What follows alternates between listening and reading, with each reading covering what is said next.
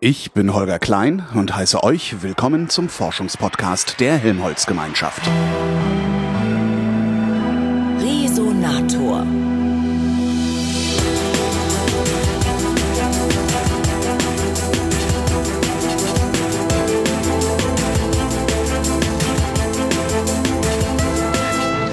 Ich rede mit Professor Sigrun Kabisch.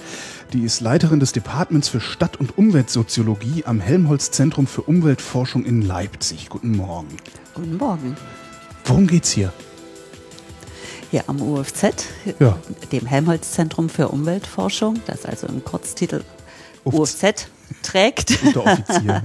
nein, nein, um Gottes Willen. Umweltforschungszentrum. Hier geht es darum, wie wir mit unseren natürlichen Ressourcen umgehen und vor allen Dingen, wie die Menschen damit umgehen, wie sie Ressourcen verbrauchen, wie der Ressourcenverbrauch gesteuert werden kann und wie wir unsere Lebensbedingungen nachhaltig entwickeln können. Und äh, insbesondere aus meiner Perspektive ist zu sagen, dass wir diese sozialwissenschaftliche Perspektive stärken. Also ich bin Sozialwissenschaftlerin. Was ja, was ja ungewöhnlich ist, wenn wir über Grundlagenforschung reden, oder? Ja, das ist, äh, naja, etwas ungewöhnlich, aber auch heute auch nicht mehr so sehr ungewöhnlich. Das war in den Anfangsjahren, als das UFZ gegründet wurde, vor mehr als 20 Jahren, sicher ein Novum, weil das auch eine, eine Neugründung eines großen Forschungszentrums war wo aber von vornherein gleich auch sozialwissenschaftliche Aspekte mit eingeordnet worden sind. Denn was nützt die gesamte Grundlagenforschung auf naturwissenschaftlicher Ebene, wenn sie erstens nicht sozial akzeptiert ist, zweitens ökonomisch nicht finanzierbar ist und drittens nicht in äh, juristische Rahmensetzungen hineinpasst? Ja, und man muss ja auch wissen, für wen man es macht. Das, das ist genau die Frage der Adressaten. Also das heißt, Wer möchte denn, wer fragt denn unsere Ergebnisse nach? Und dabei komme ich wieder zurück auf Ihre Ausgangsfrage. Also was macht man denn hier? Hier betreibt man vor allen Dingen äh, anwendungsorientierte Grundlagenforschung, so nennen wir das. Also das heißt, Naturwissenschaftler beforschen hier Kontaminationen von Boden, Wasser, Luft oder Fragen der Biodiversität und deren äh, Beeinflussung durch ähm, Klimawandelprozesse oder Fragestellungen äh, des Wassers, der Wasserverfügbarkeit, der Wasserknappheit. Und vor allen Dingen äh, sind das Fragestellungen, die bei weitem nicht nur im deutschen oder mitteldeutschen Raum untersucht werden, sondern international sind wir aufgestellt. Und das ist das Spannende an dieser Das, das Thematik heißt, hier. Sie gehören auch zu den Grundlagenforschern, die sich nicht vor dem Stammtisch dafür rechtfertigen müssen, dass sie den ganzen Tag nur Geld ausgeben und nichts bei rauskommt. Naja, wir müssen natürlich am Stammtisch immer sehr gut begründen, äh, mit vor allen Dingen eingängigen Argumenten, warum wir das hier betreiben. Denn Ja. ein Wissenschaftler ähm, beschäftigt sich ja durchaus auch mit Fragestellungen, die zum einen sehr praxisrelevant sind, das ist unser Auftrag hier und auch gesellschaftlich sehr re äh, relevant. Zum anderen hat man aber als Wissenschaftler auch die Aufgabe, weiterzudenken. Ja, und denken Sie dran, äh, viele Nobelpreisträger bekommen einen Nobelpreis für eine Forschung, die 20, 30 Jahre zurückliegt. Kollege von Ihnen sagte, sagte mir kürzlich auch in dem Rahmen hier, äh, manchmal muss man halt nach Indien fahren, um Amerika zu entdecken. Ja, der äh, und ich nenne das der Prophet im eigenen Land gilt wenig. Mhm. Äh, das ist ja auch ein sehr bekanntes äh, Sprichwort. Wenn wir hier im Zusammenhang mit verschiedenen Fragestellungen äh, sowohl im Hause mit anderen Wissenschaftlern als auch mit dem einen oder anderen Praktiker uns unterhalten, dann ist nicht immer die Überzeugung sofort äh, vorhanden, aber wenn man dann in ein anderes äh, kulturelles Gebiet geht und dort seine Vorstellungen präsentiert und auch seine Vorschläge für Lösungen, dann trifft man auf offene Ohren. Übrigens sagen uns das auch unsere Kollegen in anderen Ländern. Ich sagte ja, dass wir sehr stark auch international aufgestellt sind. Seit vielen Jahren sind wir in Lateinamerika unterwegs, also schon seit Anfang der 90er Jahre habe ich dort Forschungskontakte.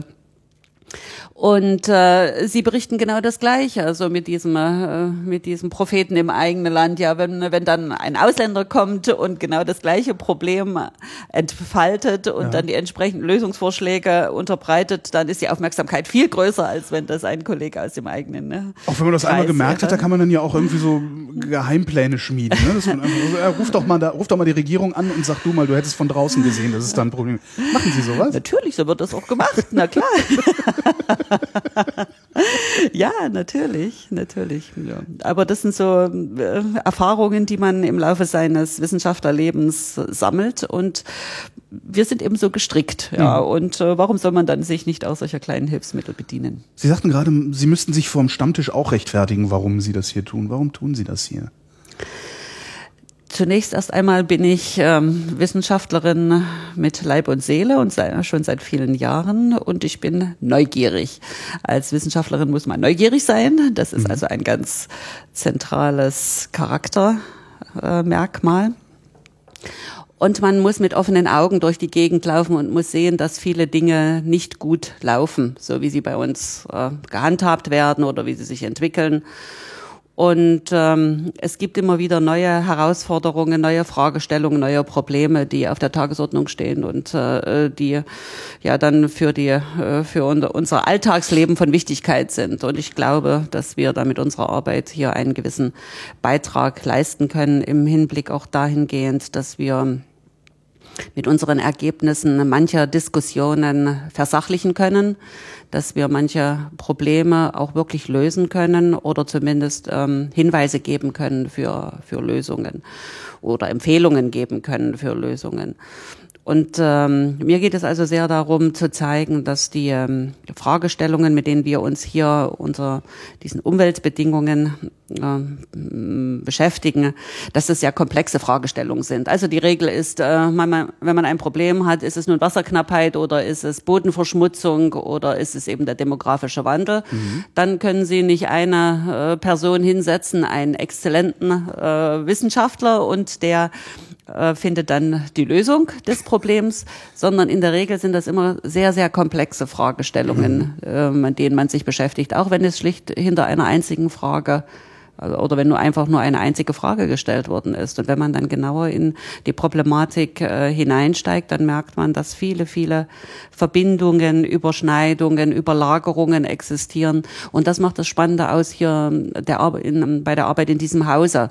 Wir sind also neben Sozialwissenschaftlern viele, viele Naturwissenschaftler und äh, es ist eine relativ äh, große Offenheit hier zu finden hinsichtlich der gemeinsamen Diskussion ähm, und der gemeinsamen Suche nach, mhm. nach, nach Lösungen oder Zugängen überhaupt, um sich mit einem Problem zu beschäftigen. Und das unterscheidet uns in mancher Hinsicht schon von der Universität, die wesentlich stärker disziplinär organisiert ist.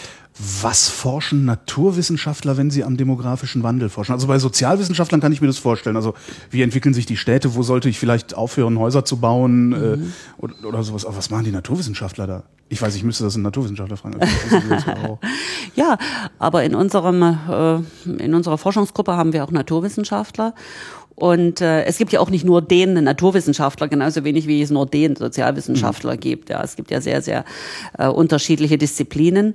Und in unserem Zusammenhang, also der Stadtforschung, die sich mit demografischen Fragen äh, beschäftigt, haben wir beispielsweise Kollegen eingebunden, äh, die sich mit Wasserver- und Entsorgungsanlagen beschäftigen. Mhm. Ja, und wie die Fragestellung ist, wie solche Anlagen äh, strukturiert werden können, dass sie den veränderten Bedürfnissen der, ja, äh, der Menschen entsprechen. Das heißt also nicht, dass jetzt die einen mehr oder weniger wollen, sondern schlichtweg, es gibt weniger Menschen, es mhm. gibt mehr ältere Menschen und die konstruierten Anlagen, zum Beispiel Abwasseranlagen, Anlagen sind viel zu groß. Mhm. Und die Frage ist, wie können die umgebaut werden, können als zentralen, dezentrale Anlagen äh, gebaut werden?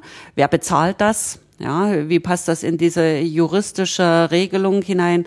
Und äh, vor allen Dingen auch, und dann kommen die Naturwissenschaftler, gerade solche Kollegen wiederum auf uns als Sozialwissenschaftler zu und fragen, ja bitte helft uns doch, wie solche, wie wir denn solche guten Konzepte, die wir erarbeiten, mit den äh, ähm, Betreibern, zum Beispiel Wasserwerke, kommunaler Wasserwerke, in eine gesamtheitliche Stadtentwicklungsstrategie einbinden können.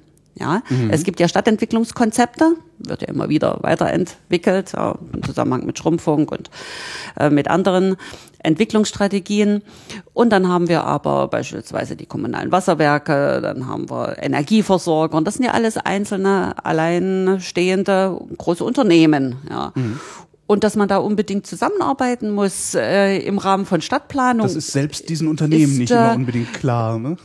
vielleicht ist es ihnen klar, aber nicht unbedingt zwingend notwendig, weil sie ja ein Privat, weil sie ein, ein, eine Institution sind, eine wirtschaftlich arbeitende Institution ähm, darstellen, die zunächst erstmal auf ihre eigene Wirtschaftlichkeit zu schauen hat.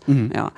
Und dann aber auf äh, solche Fragestellungen, ja, wie, wie reagiert denn die Stadt insgesamt, Stadtplanung auf mögliche Veränderungen im Zusammenhang mit demografischem Wandel, also Bevölkerungsentwicklung, Bevölkerungsveränderung, haushaltsstrukturelle Veränderungen und so weiter. Und in Anspruchnahme eben dieser Leistungen, die diese Unternehmen anbieten, dass man sich da zusammen an einen Tisch setzen muss und vielleicht auch mal die eine oder andere Strategie aus wirtschaftlicher Perspektive überdenken muss.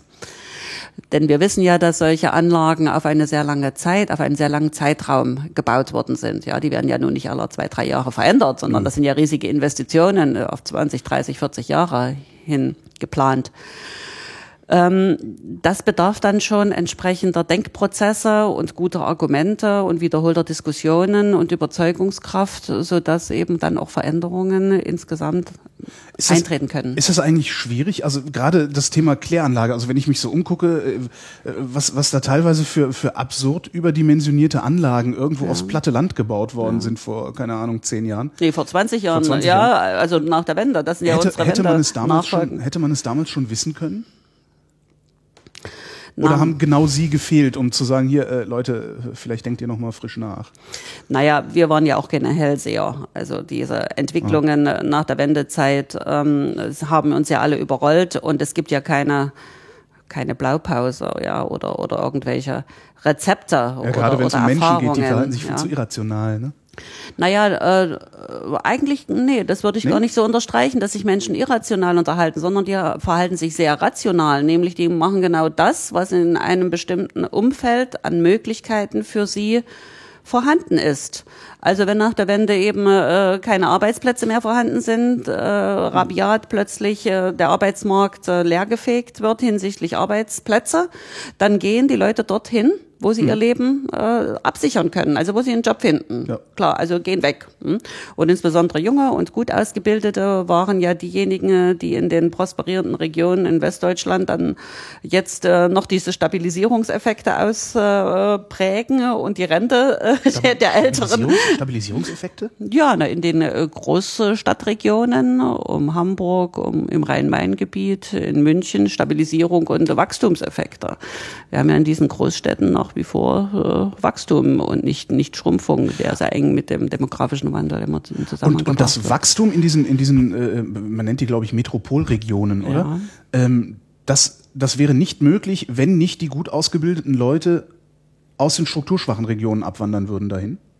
Na sicher ist das nicht nur ein Faktor, nicht nur ein alleiniger Ja. Faktor, aber ein wesentlicher Faktor. Natürlich, wenn junge, junges kreatives Potenzial zuwandert, dann hat man, äh, dann Okay, es hat bedingt man sich so rum. Also die kommen und äh, lösen da was aus. Also es ist nicht so, dass die, das, das, Natürlich. Mhm. Die, äh, die lösen wirtschaftliche Effekte aus, äh, die lösen Konsumeffekte Mhm. aus, die lösen Nachfrage auf dem Wohnungsmarkt auf, aus, aus, auf dem Kulturmarkt äh, lösen sie entsprechende Nachfrage aus und so weiter. Da entwickelt sich das, der gesamte Prozess der Stadtentwicklung in solchen Metropolregionen weiter. Mhm. Aber eben nur in solchen Regionen, wo eine gewisse Konzentration und Ballung von Menschen vorhanden ist. Allerdings ist dort natürlich auch demografischer Wandel, um wieder auf das Thema zurückzukommen feststellbar, denn die vorhandene Bevölkerung altert ja durchaus auch, aber es kommt eben nicht zu so einer massiven Schieflage als in solchen Regionen, in der, in denen die jungen Leute Einfach abgewandert sind. Ja. also da kommt ja nichts nach. Ja. Ja.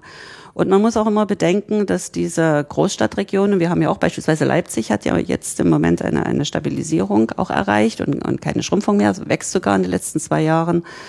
Das heißt, es sind 10.000 mehr Menschen zugewandert als abgewandert. Ja, es gibt ja immer eine Be äh, Bewegung. sind die jung oder sind die alt? Das sind eben junge Menschen. Sind es immer junge Menschen, die zuwandern? Ähm, überwiegend sind es junge Menschen, aber wir beobachten durchaus auch Wanderungsströme von äh, mittelalterlichen und, und älteren Bevölkerungsschichten. Wie alt ist mittelalt? zwischen, zwischen jung und, und äh, Rente, so in diesem Alter, Altersgruppe würde ich sagen. Okay, dann, dann anders. Wie alt sind junge Zuwanderer? Ähm, also was, was bezeichnen Sie als jung? 25, 20, 30? Ich würde das nicht an einer einzelnen Zahl festmachen, sondern das sind Menschen, die äh, entweder zum Studium nach nach den, nach den Zielen, äh, Zielorten äh, ziehen zur Ausbildung, zum Studium oder nach dem Studium einen interessanten Arbeitsplatz finden. Mhm. So, also wenn man das dann festmachen will an einer Zahl so zwischen 20 und 30, so in dieser mhm. Größenordnung oder bis 35. Ja, also das, das Potenzial, was man als ja, als junges, kreatives Potenzial bezeichnet. Ich möchte aber trotzdem an dieser Stelle auch sagen, äh, Altersgruppen, die über der 35 liegen, ja. sind durchaus auch sehr kreativ.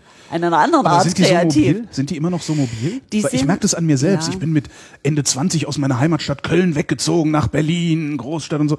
Und äh, zwischenzeitlich habe ich dann ein paar Jahre in Frankfurt am Main gelebt. Und mittlerweile äh, denke ich mir, hoffentlich muss ich nicht noch mal weg. Genau. also ich bin jetzt 43 ja. und das fängt langsam an, dass ich denke, nee. Ich ja. nicht, Also irgendwann will man seinen Lebensmittelpunkt doch mal bestimmen mhm. und, und, und auch festhalten. Das hängt dann auch mit der Fragestellung zusammen, kann ich dann eine Familie gründen? Also kann ich auch mal über Kinder nachdenken? Und auch äh, wo habe ich dann eine eine feste Karriere?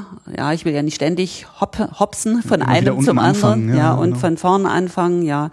Das hängt natürlich auch mit den äh, mit dem Einkommen zusammen. Ja dann möchte man sich auch hinsichtlich seiner Wohnumgebung festsetzen. Mhm. Oder dann möchte man auch seine, sein, sein soziales Netzwerk beibehalten und stärken.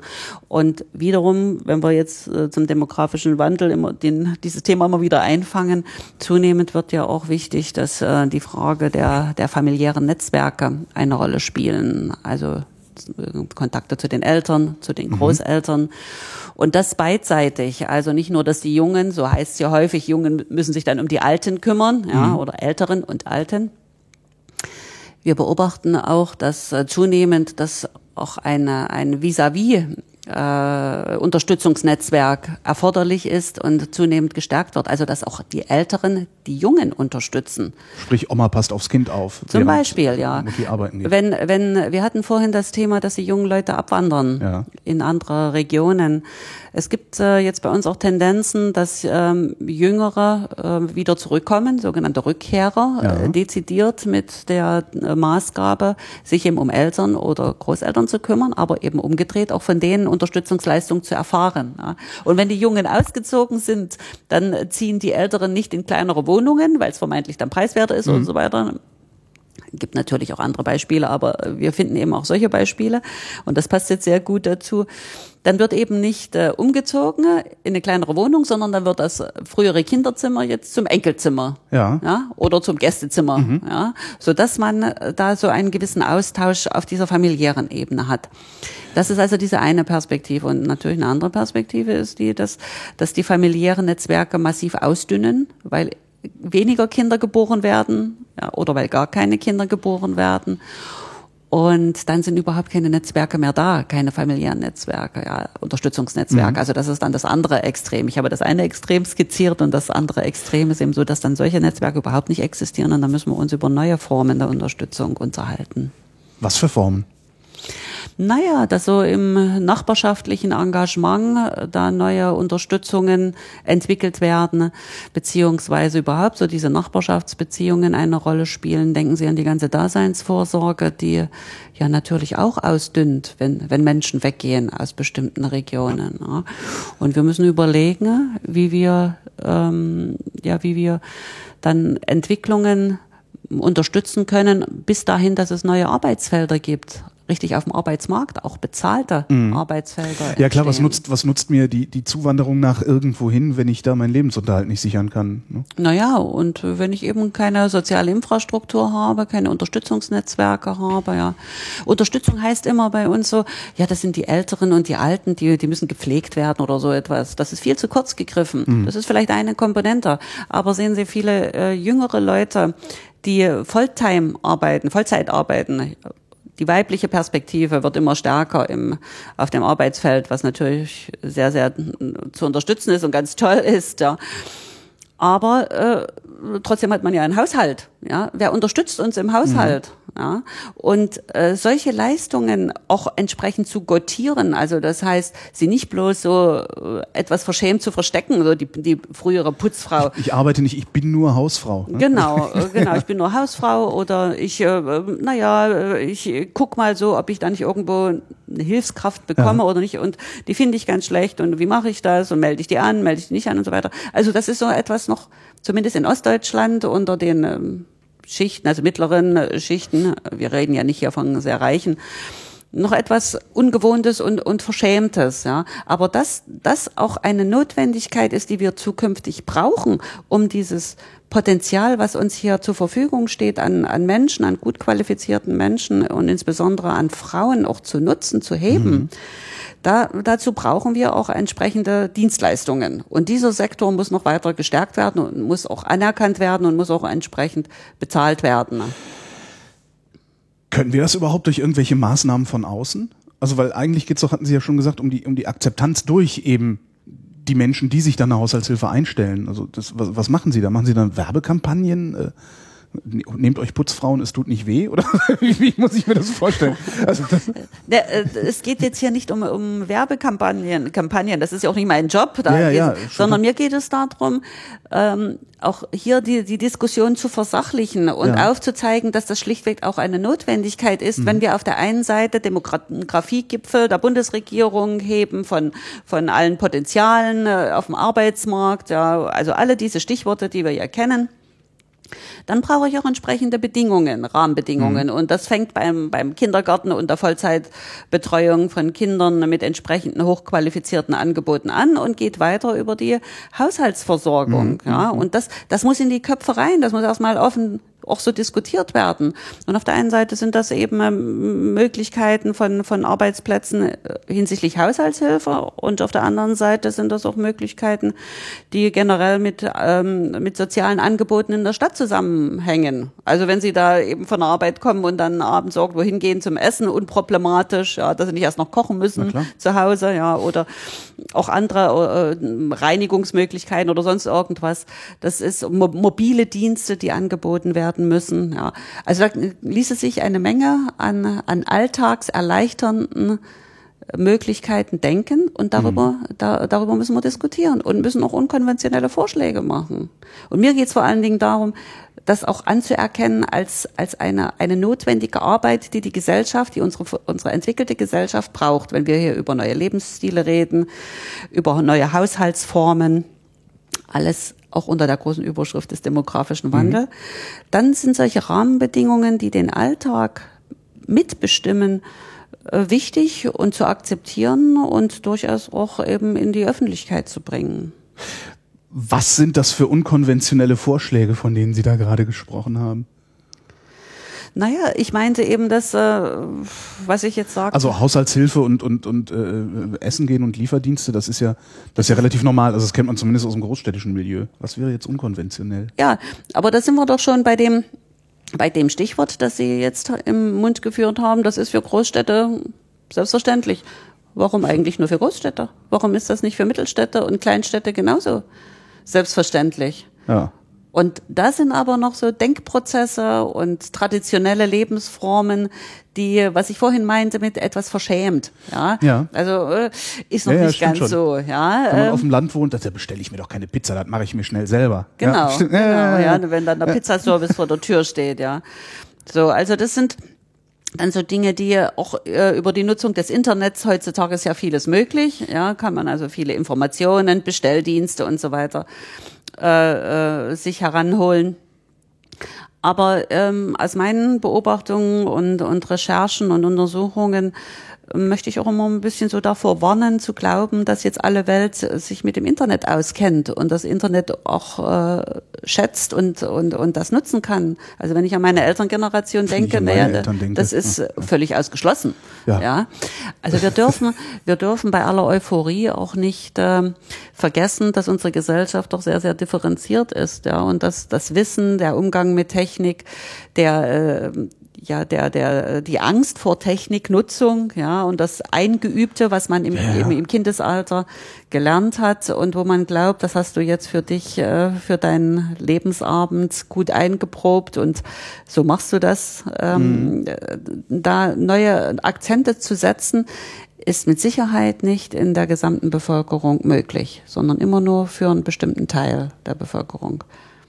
Um wen sollte man sich da als erstes kümmern? Gibt es irgendwie so eine, ich sag mal, so eine, wie nennt man das, so eine soziokulturelle Avantgarde, die der Vorreiter sein muss, um alle anderen mitzuziehen? Es gibt mit Sicherheit eine Avantgarde, wir nennen das Pioniere, Pioniere. Raumpioniere oder ja, eben Pioniere im weitesten Sinn, die in verschiedensten ähm, Lebensumständen sich ähm, ja, un, eben wieder sind wir bei den unkonventionellen äh, äh, Ideen zutrauen und dann eben sagen, ich organisiere mir das jetzt und versuche da so zu überleben und äh, oder vielleicht eine neue Lebensstrategie mir aufzubauen, die dann ausstrahlen können, aber natürlich immer ohne Garantie. Ja, Das heißt, also- Sie können die nicht vorher schon identifizieren und sagen, so die sind's, die müssen wir fördern. Sondern die poppen plötzlich auf und die Sozialwissenschaftler sagen, huch, mit denen haben wir gar nicht gerechnet. Naja, äh, wir sprechen hier zum Beispiel über dieses kreative Potenzial in Städten, ja, also junge Leute, jung, Künstler im, im kreativen Milieu, die eben Grafik, äh, äh, Medien, äh, Die dieser- Aufwertungskarawane, ja, ja. genau, die dann in, äh, wo, wo auch zum Beispiel, wie hier in Leipzig so Städte, bestimmte Gelegenheiten bieten, also Räumlichkeiten Mhm. zum Beispiel, niedrigpreislich, ähm, wenn man viel Leerstand hat, kann man sowas machen, ja Kann man sich das gönnen. kann man sich das leisten und kann damit auch bestimmte Leute anziehen, richten im Sinne von anlocken. Ja, und das macht natürlich dann Spaß und dann sagt man, ja, dort im, in der alten Spinnerei, dort äh, findest du den und den und dann, wenn du dahin gehst, da hast du dort und wieder diese eine oder andere Ansprechadresse und die helfen dir weiter und die haben das so gemacht und da kriegst du die oder jene, den oder jenen äh, Hinweis. So entwickelt sich das dann weiter und aus diesem ursprünglich pionierhaften Charakter entstehen dann so wie kleine Quartiere, so kreative Quartiere. Aber nochmal, das sind, das sind alles keine Selbstverständlichkeiten. Das kann auch alles gehörig wieder in die Hose gehen. Also, dass das dann wieder alles zusammenbricht. Ja, das ist dann die Frage, wie das eingebunden wird, mittelfristig in die gesamtstädtische Entwicklung, ob genügend Leute da sind, Bevölkerung da ist, die die Dienstleistungen, die da angeboten werden und die auch die Produkte, die da angeboten werden, überhaupt nachfragen. Also insofern komme ich wieder zu meinem, einem meiner Ausgangsstatements zurück. Wir haben es hier immer mit sehr komplexen Phänomenen zu tun. Ja, wir können uns um Pioniere kümmern, das ist eine, eine Perspektive. Aber das heißt noch lange nicht, dass wir dann die Stadt in ihrer Gänze so stabilisiert haben, dass die Bevölkerung nicht mehr weggeht, ja, oder dass sie nicht mehr altert oder oder das andere äh, extreme Entwicklungen äh, sich ankündigen, die dann letzten Endes auch zu bestimmten Auswirkungen führen, die eben nicht vorhergesehen waren und auch nicht so gut sind für Städte. Zum Beispiel. Naja, dass dann eben Menschen nach wie vor weggehen oder, oder wirtschaftliche Entwicklungen nicht so weiter äh, vonstatten gehen, sich nicht so weiterentwickeln, wirtschaftliche, wirtschaftliche. Äh, Wirtschaft sich wir- so wir- entwickelt. wir- Ja, oder sehen Sie diese ganze Entwicklung, die wir jetzt in Sachsen-Anhalt beobachten, äh, mit den gigantischen Kürzungen, die die Staatsregierung da, ähm, die die Regierung verant, äh, entschieden hat, ja, wo dann sogar die Wissenschaftsministerin ihren Hut genommen hat, Mhm. ja, weil sie mit den Kürzungen an den Universitäten und Hochschulen nicht einverstanden Ich glaube, das Einzige, was nicht gekürzt wurde, war der Sport, oder? Ja, und ähm, Sie, Sie machen keinen glücklichen Eindruck gerade. nein, natürlich mache ich da keinen, äh, bin ich damit, äh, naja, Sind Sie gefragt worden? nee. Vorher? Also, nein, Nee, aber die Wissenschaftsministerin ist ja eine Wissen, also nicht nur Ministerin, sondern auch Wissenschaftlerin. Ja, das ist ja eine, eine Volkswirtschaftsprofessorin, also die weiß schon, ne, worüber sie redet und welche Entscheidungen sie mittragen kann und welche nicht. Und da muss ich sagen, na ja, Hut ab, wenn sie dann auch äh, die Konsequenz zieht und sagt, das trage ich nicht mit. Gibt es da so Klassiker, äh, bei denen Sie sagen würden, da darf man eigentlich auf gar keinen Fall sparen? Ja, na, es wird ja immer gesagt, dass ähm, im Schulsystem nicht gespart werden darf, im Ausbildungssystem, im Wissenschaftssystem. Aber da wird ja mal als erstes werden. gespart.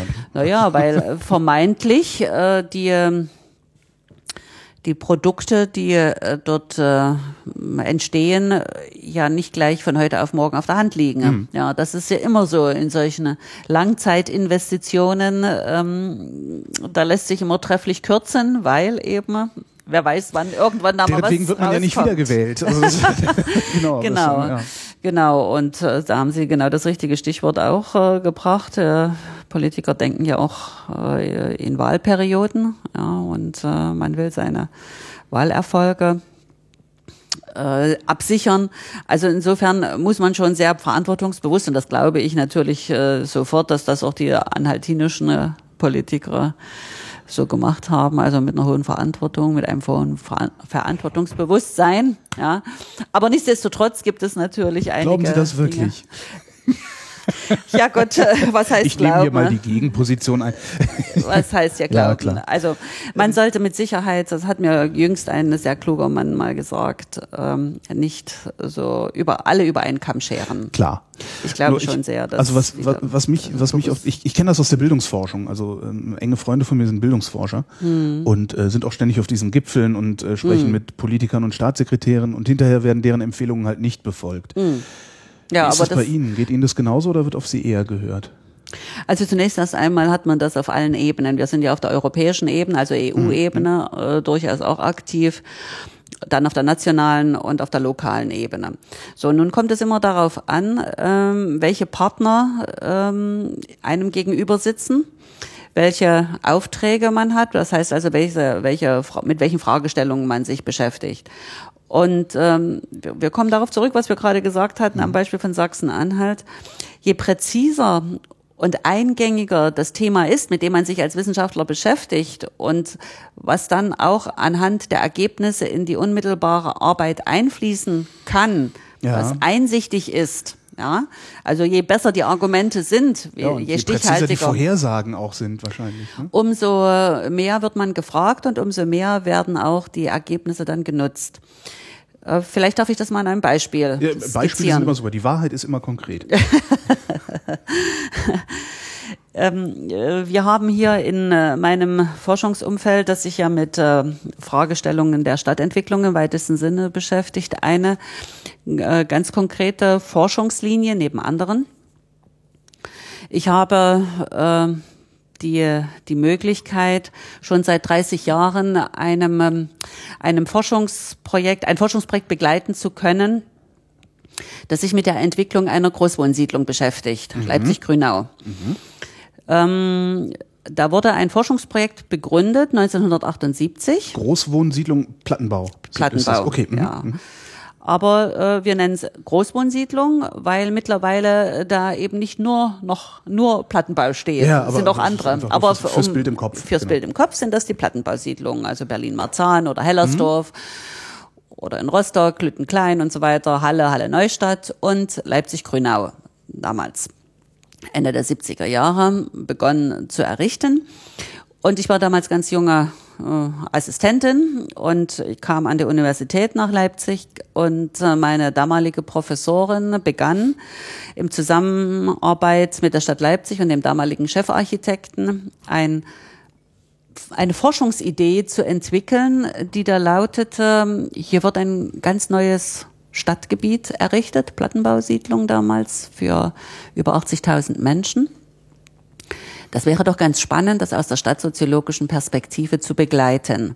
Also, welche Leute ziehen dahin? Warum ziehen die dort? Bleiben die dort? Fühlen die sich wohl? Oder haben die viele Kritiken? Wie ist das? Mhm. Und damals ist die sogenannte Intervallstudie Grünau begründet worden.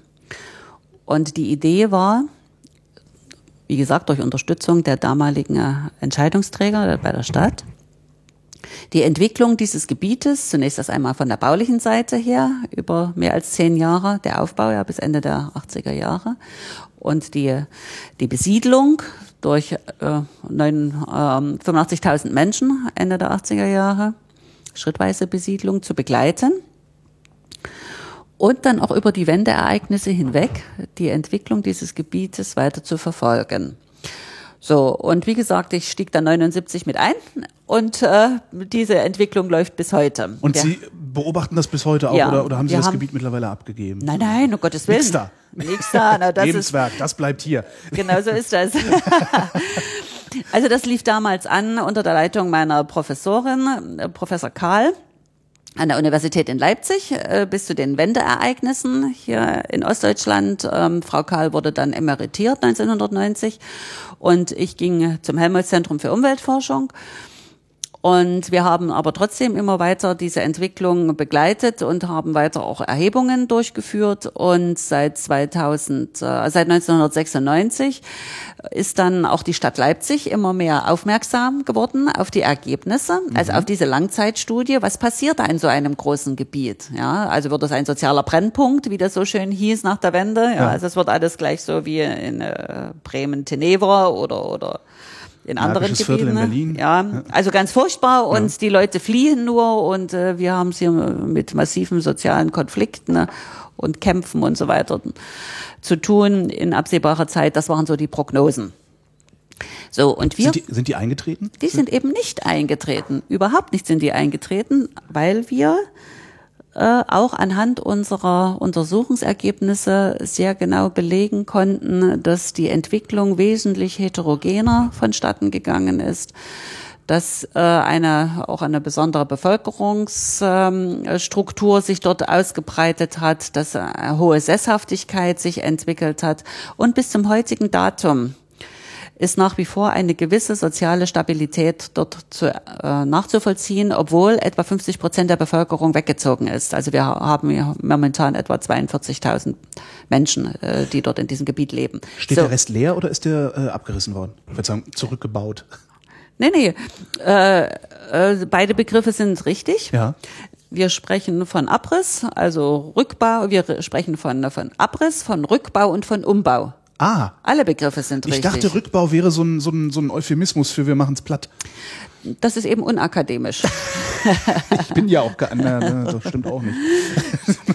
Gut, also, aber lassen Sie mich erstmal meine, Ja, meine ähm, Story zu Ende bringen. Ihre Ausgangsfrage war ja, ob man gehört wird.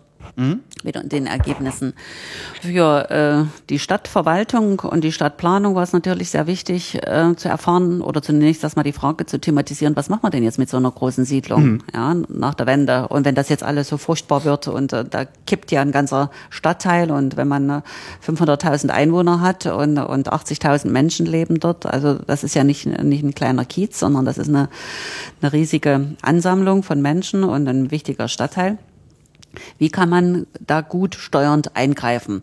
So, und jetzt kamen wir mit unseren Untersuchungsergebnissen, sind natürlich auch erstmal so tingeln gegangen, ja, der Prophet im eigenen Land. Ja. Ja. Sind doch in die Öffentlichkeit gegangen und siehe da, ähm, wir erregten dann Aufmerksamkeit, insbesondere beim Amt für Stadterneuerung und Wohnungsbauförderung und trafen auf sehr interessierte Kollegen, die unsere Arbeit anerkannten. Das ist ja auch nicht selbstverständlich gewesen. Ja. Das heißt aber auch, die haben nicht von alleine gemerkt, dass der soziale Brennpunkt gar nicht entsteht, von dem sie gedacht haben, dass er entstünde. Naja, wie das dann immer so ist, in der Regel sind ja Politiker und Planer und Entscheider keine Bewohner der Örtlichkeit. Ja, sie gehen mal dorthin und äh, gehen dann wieder weg. Und wenn dann irgendein Kriminalfall passiert, dann passiert er natürlich in der Platte. Ja, oder wenn irgendwelche Kids sich äh, schlimm verhalten, äh, dann passiert das in der Platte. Oder wenn irgendwelche Rechtsradikale auftauchen, dann äh, ist das in der Platte und dann wird äh, sofort dieses Bild äh, stigmatisiert und verstetigt sich. Und wenn Sie sich heute sehr bewusst mal ähm, die äh, Filme anschauen, Krimis, äh, die, die äh, spielen in der Regel, also der Böse wohnt in der Regel in der Platte. Ach. Das äh, ist sehr auffällig. Muss ich mal drauf achten? ja, das achten ich noch Sie mal nicht. drauf. Okay. Ja, ja. ja, ja, doch. Ah ja. In der Regel ist das so. Na gut, so, also wir trafen dann auf offene Ohren bei den Stadtplanern und ähm, hatten intensive Diskussionen und haben aufgezeigt, wie wir unsere Forschung angehen, wie wir sie ähm, durchführen und welche guten Argumente wir haben, um die gesamte Diskussion um diese Entwicklung der Plattenbausiedlung zu versachlichen. Also zu sagen, wo es läuft's toll, wo läuft's nicht so gut, wie muss man äh, wie muss man differenzieren, wie muss man ins Detail, Detail gehen, warum läuft das so und warum läuft's nicht anders und warum ist eben kein sozialer Brennpunkt heute oder morgen äh, zu erwarten. Ja. Ja. So und das war sehr äh, sehr wichtig für die Kollegen an der Stadtplanung und ähm, Dann äh, haben, ist es dann sogar so weit gekommen, dass wir nicht nur auf offene Ohren trafen, sondern auch auf eine gezielte Unterstützung.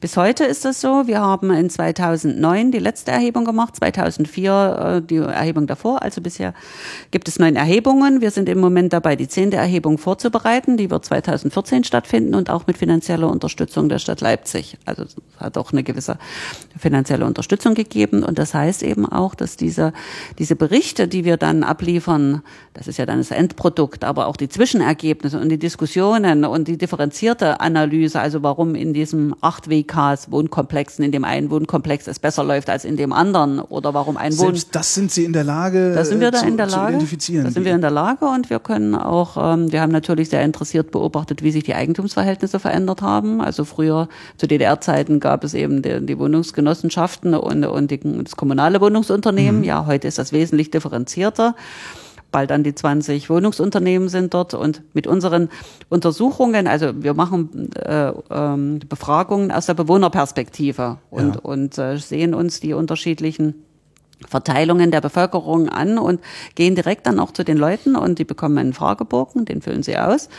Und das muss natürlich äh, wissenschaftlich exakt vorbereitet werden, dass man möglichst alle ähm, unterschiedlichen Aspekte einfangen kann. Also das fängt an äh, bei der Lage, das äh, geht weiter über die verschiedenen Wohnungsunternehmen, über den Sanierungszustand und so weiter. Ja. Und wenn man das über 30 Jahre beobachtet, dann hat man natürlich ein ganz tolles Panorama hinsichtlich der Entwicklung der Gebiete, auch der, der, der Teilräume. Ja.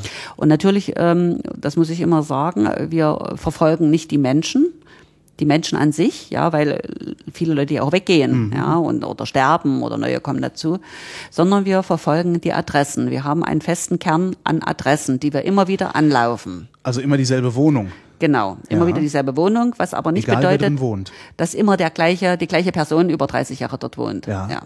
So.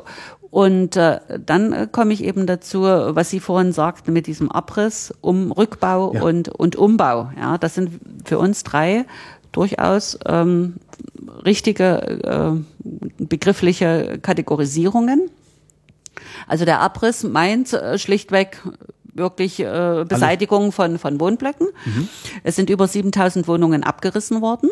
Ja, in der Regel waren das ähm, leerstehende oder fast leerstehende Blöcke, die wenig saniert waren oder gar nicht saniert waren, die keine Aufzüge hatten und wo sich der ähm, äh, also der Leerstand massiv ausbreitete. Ja, ich sagte ja, dass in der Zwischenzeit etwa 50 Prozent der Bevölkerung weggezogen sind. Also da war natürlich der der Leerstand offensichtlich. Ein das katastrophales Bild gewesen sein auch, oder? Naja, katastrophal wird's ja erst dann, wenn ein leerstehender Block äh, zur Ruine wird und Ja. mit Graffiti beschmiert wird und so weiter. Ja. Ja. Aber wenn dann die Wohnungsunternehmen, das waren insbesondere auch diese kommunalen, das kommunale Unternehmen, was ja nach wie vor existiert, äh, relativ äh, zeitnah ähm, diese Entwicklungen beobachtet hat. Und dann gab es ja auch diese Fördermittel, Abrissfördermittel und so weiter, Stadt und Bau Ost, ähm, die Möglichkeit ergriffen hat, die verbliebene Bevölkerung mit guter Unterstützung und entsprechenden Anreizen umzusetzen in ihren eigenen Beständen, um dann die Blöcke eben vollständig leer zu machen. Und dann erfolgt der Abriss von so einer Platte in drei Monaten und dann ist es ist gut. keiner mehr beschmieren die Scheiben Ja, einwerfen. genau, ja, genau. So, also das ist, das ist der Abriss. Wie gesagt, 7000 Wohnungen. Im Moment in den letzten Jahren ist das jetzt zum Erliegen gekommen. Da es sind jetzt keine Abrissvorhaben mehr zu beobachten, aber es gibt wieder Diskussionen über das eine oder andere Abrissvorhaben. Ich wollte gerade sagen, weil, weil keiner mehr wegzieht oder weil äh, keiner mehr Geld dafür ausgeben will. Naja, mittlerweile hat sich die Bevölkerungszahl stabilisiert, Hm. jetzt so in den letzten Jahren. Und äh, ja, Sie müssen ja auch bedenken, das sind ja alles Wohnungsunternehmen, also privatwirtschaftlicher Art. Die haben ja investiert. Viele haben Kredite aufgenommen, ja. Und wenn du einen Kredit aufgenommen hast, dann willst du ja das, äh, was du da investiert hast, nicht abreißen. Stimmt, ja. ein bisschen doof, ja. Und äh, naja, aber natürlich die Bevölkerung verändert sich weiter. Und die Stadt Leipzig, äh, Stadtplanung hat da so ein Entwicklungskonzept erarbeitet vor einigen Jahren, ein Stadtumbaugürtel und ein, ein Stabilisierungskern. Und äh, das sind natürlich kluge Überlegungen, die da reinfließen, denn man will ja die, die Infrastruktur konzentrieren, den Kern stabilisieren, ja. Aber das ist die Theorie. Und Ja. wie wir ja beide wissen, grau ist alle Theorie. Und grün des Lebens goldener Baum. Genau. Und äh, die randstädtischen Blöcke sind zum Teil begehrter als die innerstädtischen, weil ja ein See dort in der Nähe ist oder ein, ein, ein Parkgebiet. Ja, und äh, wenn ich Blick zum See habe, am, ist halt im schöner, Außenbereich, als auf dem Bahnhof zu gucken. Ne? warum soll ich dann in, äh, in das kompakte Kerngebiet ziehen? Also, wir haben Abriss, um wieder darauf zurückzukommen, und wir haben auch Umbau. Es gibt also Wohnungsunternehmen, die äh, dezidiert auf die Belange ihrer, ihrer, ihrer Kunden, wir nennen das jetzt Kunden, wir nennen das jetzt nicht mehr Mieter, ja, ähm, die Kundenwünsche erfüllen. Das heißt, sie bauen um. Also wirklich umbauen. Das reicht vom, vom Rückbau der oberen Etagen, sechste Etage, fünfte Etage und die, ähm, die Entstehung von Dachterrassen. Ja. Und das ist natürlich hoch begehrt. Diese Blöcke sind natürlich voll Klar. belegt, ja. Oder Umbau von äh, Heizungsanlagen in, äh, mit dezentraler Versorgung. Das reicht äh, bis dahin, dass Wohnungsgrundrisse verändert werden, dass größere Wohnungen entstehen, dass Maisonette-Wohnungen entstehen.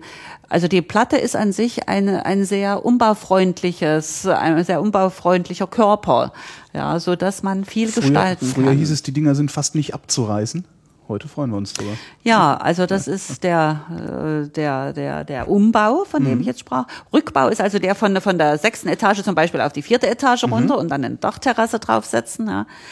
Das wäre der Rückbau und der Umbau ist wirklich die, die Umgestaltung von, von Grundrissen innerhalb äh, des Hauses, des Blocks. Also Sie sehen, alle Begriffe haben, Haben ihre ihre Berechtigung. Berechtigung. Genau so ist das. Können Sie aus den Erkenntnissen, die Sie in Grünau gewonnen haben, also trauen Sie sich, die abzuleiten für andere Großsiedlungen? Ja, Oder natürlich. ist das auch immer so ein regionales Ding? Also wenn ich mir Köln-Chorweiler angucke, zum Beispiel, ist ja auch so ein Ja, also ähm, zunächst ist es erstmal zu sagen, dass wir uns mh, als Wissenschaftler mit diesem Siedlungstyp beschäftigen, dahingehend, dass wir zum einen diese Tiefenanalyse am Beispiel von Grünau haben, auf der anderen Seite aber natürlich immer auch überlegen, welche Übertragbarkeiten können wir feststellen. Und ähm, das setzt aber voraus, dass man die jeweiligen Typen, so nennen wir das, Typen von, von Großwohnsiedlungen, von Plattenbausiedlungen erstmal definieren. Und da haben wir ganz unterschiedliche Typen. Da haben wir zum Beispiel Großwohnsiedlungen, die, um jetzt bei Grünau zu bleiben, gut in den Stadtkörper eingebaut sind. Ja, Also Teil der Stadt sind, gut angebunden sind durch ÖPNV und attraktive Grünstrukturen haben, gute Versorgung. Also die sind mittlerweile Teil der Stadt und die Stadt bekennt sich auch zu diesem Stadtteil, will den Stadtteil auch erhalten. Das ist ein Typ. Ja. Dann haben wir aber auch Siedlungen, Großwohnsiedlungen, die entstanden sind, jetzt bleibe ich mal auf der östlichen Seite Deutschlands, im Zusammenhang mit der Entstehung von großen Werken, von großen Betrieben. Also Nüttenstadt.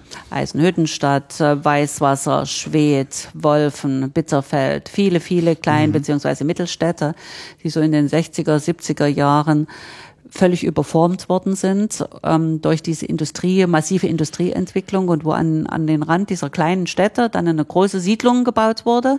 Die dominierte dann das Geschehen in, diesem, in dieser Stadt und die Menschen, die waren natürlich froh, dass sie für die damaligen Verhältnisse eine, eine Neubauwohnung bekamen. Ja. Das war ja ein attraktives Gut. So, jetzt haben wir in den 90er Jahren eine völlig andere Situation und viele dieser großen Unternehmen sind entweder stillgelegt worden oder haben massiv Arbeitsplätze abgebaut.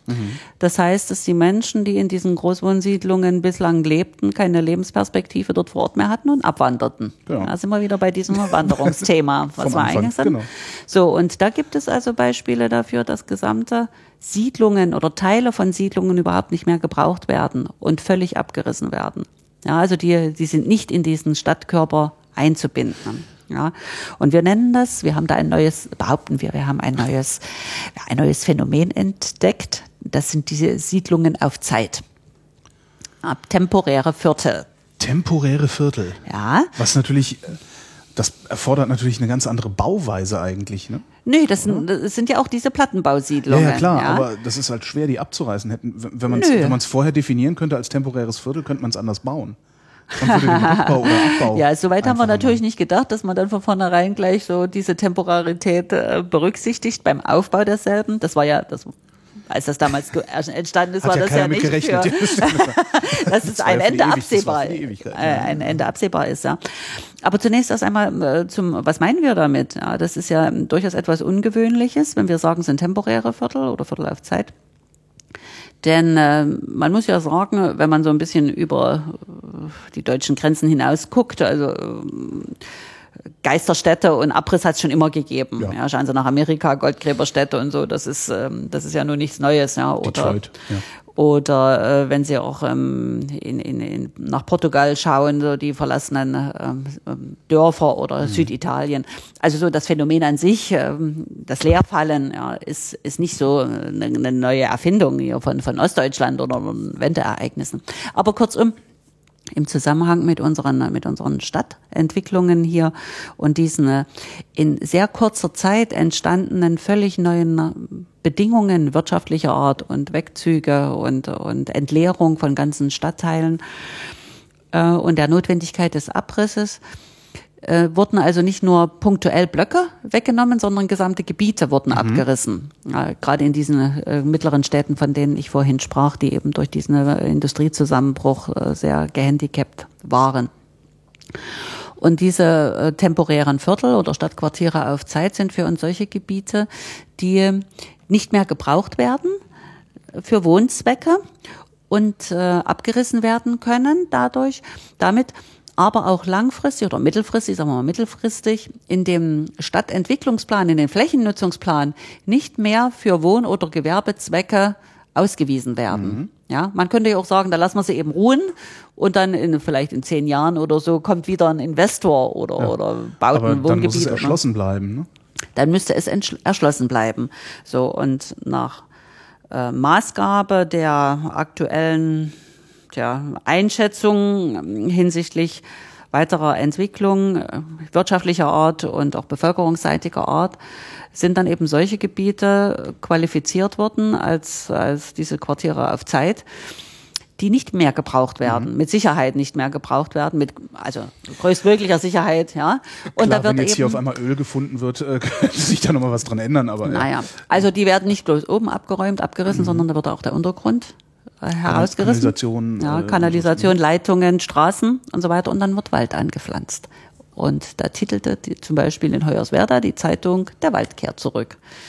Also Waldgebiete, die ursprünglich mal gerodet worden Ja. sind, vor einem halben Jahrhundert etwa, ja, um dann entsprechende Entwicklungen erhöhen dann auch wieder für die, für die verbliebenen Menschen dort die Genau. Lebensqualität. Genau, genau. Und es bleibt eben kein Verfall oder ruinöse äh, Flächen, ja, sondern es wird dann eben wieder aufgeforstet und das ist möglicherweise für von der finanziellen Seite her auch die effektivste Ja. Nutzungsmöglichkeit. Braucht Also nicht so- soweit solche nicht so viel Entwicklungen haben. Pflege und äh, die Leute gehen Genau. spazieren. Also was will man mehr? Genau. So, also das ist das Phänomen. Ja. Es ist also sehr unterschiedlich, wie diese Gebiete eingebunden sind in den städtischen Gesamtkörper in Abhängigkeit von der wirtschaftlichen Entwicklung der, der, der Stadt. Ja. So, und das ist ähm, dann ähm, eben auch weiter jetzt auszudehnen, weil Sie vorhin nach Chorweiler fragten oder andere Gebiete in Westdeutschland.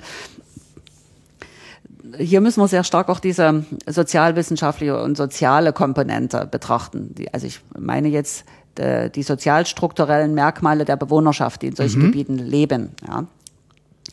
Wir ähm, beobachten hier in äh, Leipzig-Grünau, dass die ähm, ähm, Bevölkerung noch relativ gut ähm, qualifiziert ist und über ein gutes Einkommen verfügt. Insbesondere die ältere Bevölkerung, die eben seit 20 Jahren dort lebt oder noch länger.